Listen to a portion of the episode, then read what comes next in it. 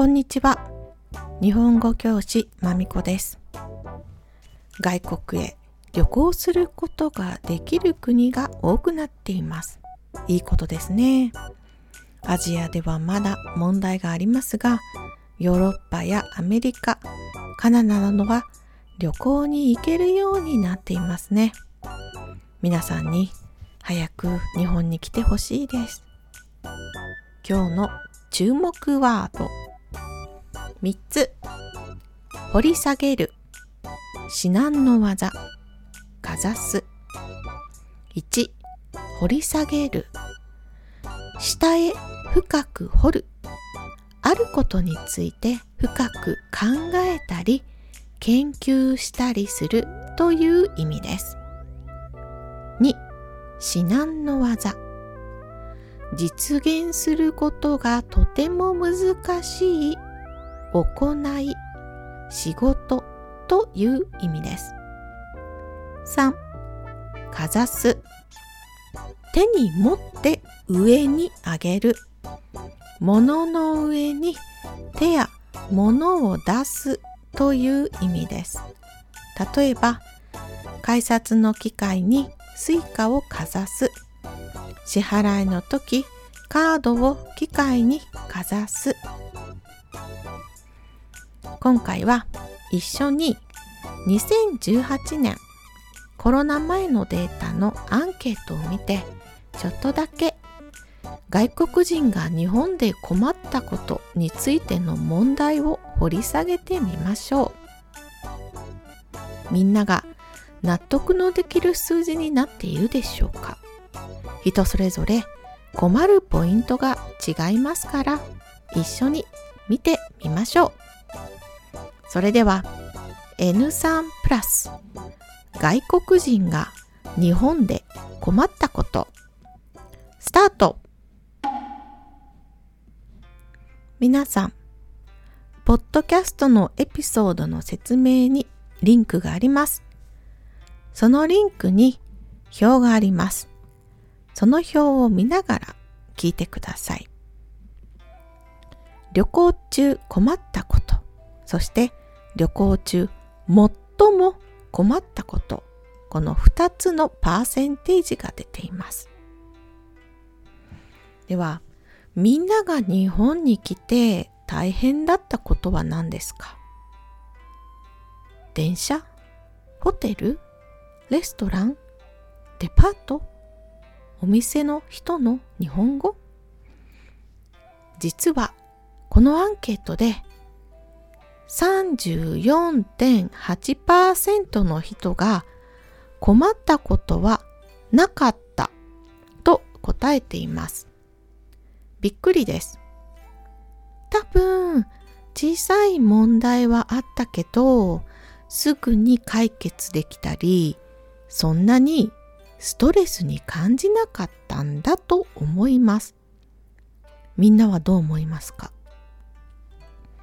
何にせよ旅行中に大きな問題が発生しなかったというのはとてもいいことです。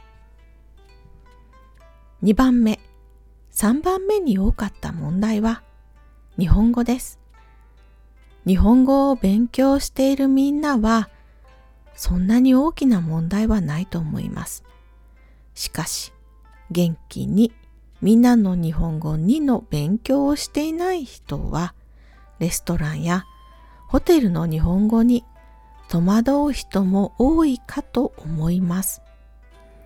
みんなが日本に旅行に来て最も話す機会が多いのは店員さんで彼らはいわゆる敬語を使いますから敬語を勉強していない学習者にとっては会話中にクエスチョンマークが浮かぶことが多いかなと思います。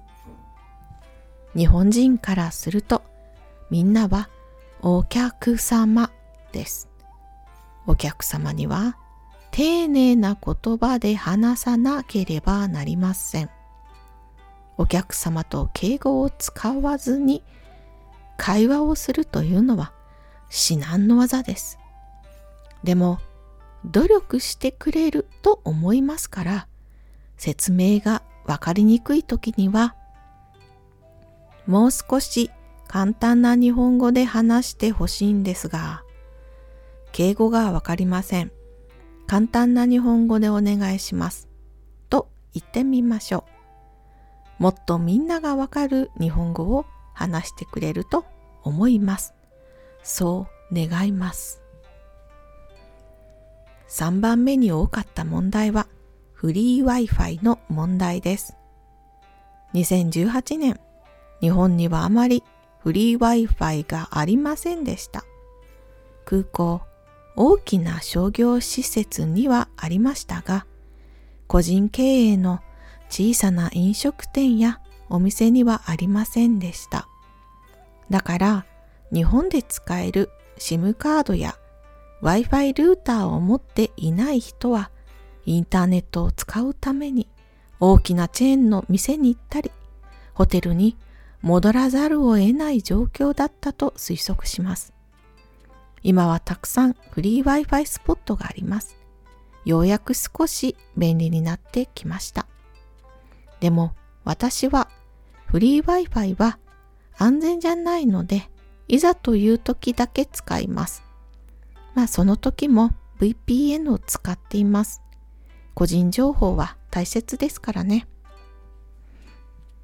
では、一番困ったことチャート、困ったこと表はどうでしょうか？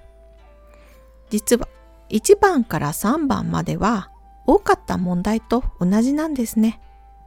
日本語とフリー Wi-Fi の問題です。フリー Wi-Fi の問題は少しずつ改善されています。日本語の問題は、はい、勉強するのみですね。じゃあ、反対に少ないパーセンテージの問題はどうでしょうか？ちょっと私がアドバイスできそうな小さい問題があったので、それを取り上げてみたいと思います。一番困ったことのグラフでは、0.5%の人がホテルや空港へ荷物を送るサービスが分かりにくかったと答えています。私にとってはとても便利なサービスなんですが、どうだろう？みんなどうやってたくさんの荷物を持って移動しているんだろう？多分、情報が少なかったんですね。どこで送りますか？電話をしますか？オンラインでお願いしますか？などなど、どこからその情報をもらうか？わからなかったんだと思います。私が使っているのは JAL、JAL、郵便局、黒猫大和です。空港に宅配のカウンターがあります。みんなが日本に着いた時、その空港にあるカウンターでホテルに荷物を送ることができます。例えば、1月3日日本に着きました。ゴルフをするためにゴルフバッグを持ってきました。でも、ゴルフをするのは1月6日です。1月3日から1月5日までは東京のホテルに泊まります。東京から長野のゴルフ場まで新幹線で行きます。空港から東京のホテルまでスーツケースとゴルフバッグを持っていくのは重いです。また、東京から長野までスーツケースとゴルフバッグをまた持っていかなければなりません。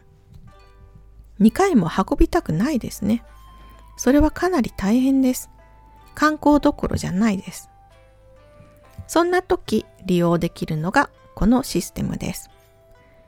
1月3日、空港の宅配カウンターでゴルフバッグを送っちゃいます。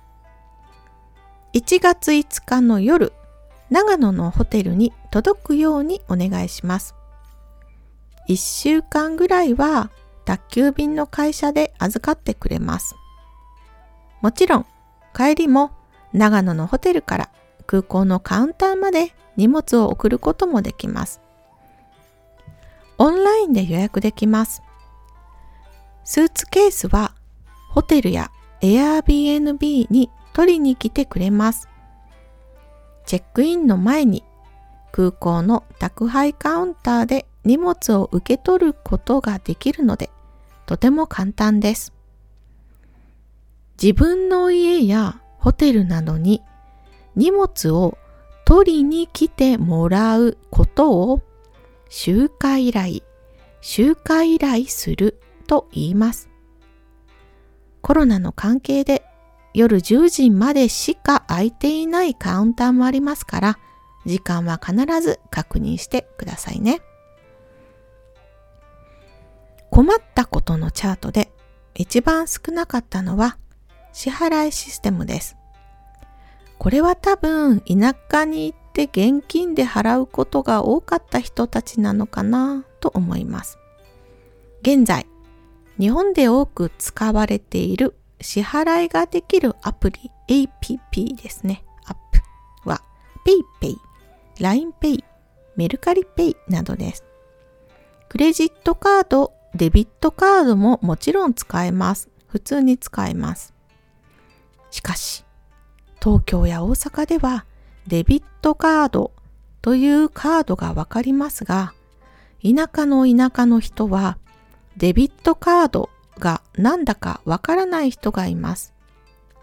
私もお店で、え、クレジットカードですよね？とよく言われます。いや、違うんですけどね。でもちょっと説明するのが難しいんですね。田舎でデビットカードを使うときは、ピッという機械にかざして払うスタイルではなく、機械にカードを入れて払ってくださいとお店の人が言います。なぜなら、それはクレジットカードなんですね。お店の人にとって。カードをもちろん入れなくても払えると思うんですが、お店の人はそれを知らないので残念です。まあデビットカードも P じゃなくても機械にカードを入れても払えますので、はい、お手数ですが、カードを入れて払ってください。どうでしたでしょうか？みんなは日本語を勉強しているので、日本で大きな問題はないと思います。もし困った人がいたら、その人を助けてあげてくださいね。今日はここまでありがとうございました。終わり。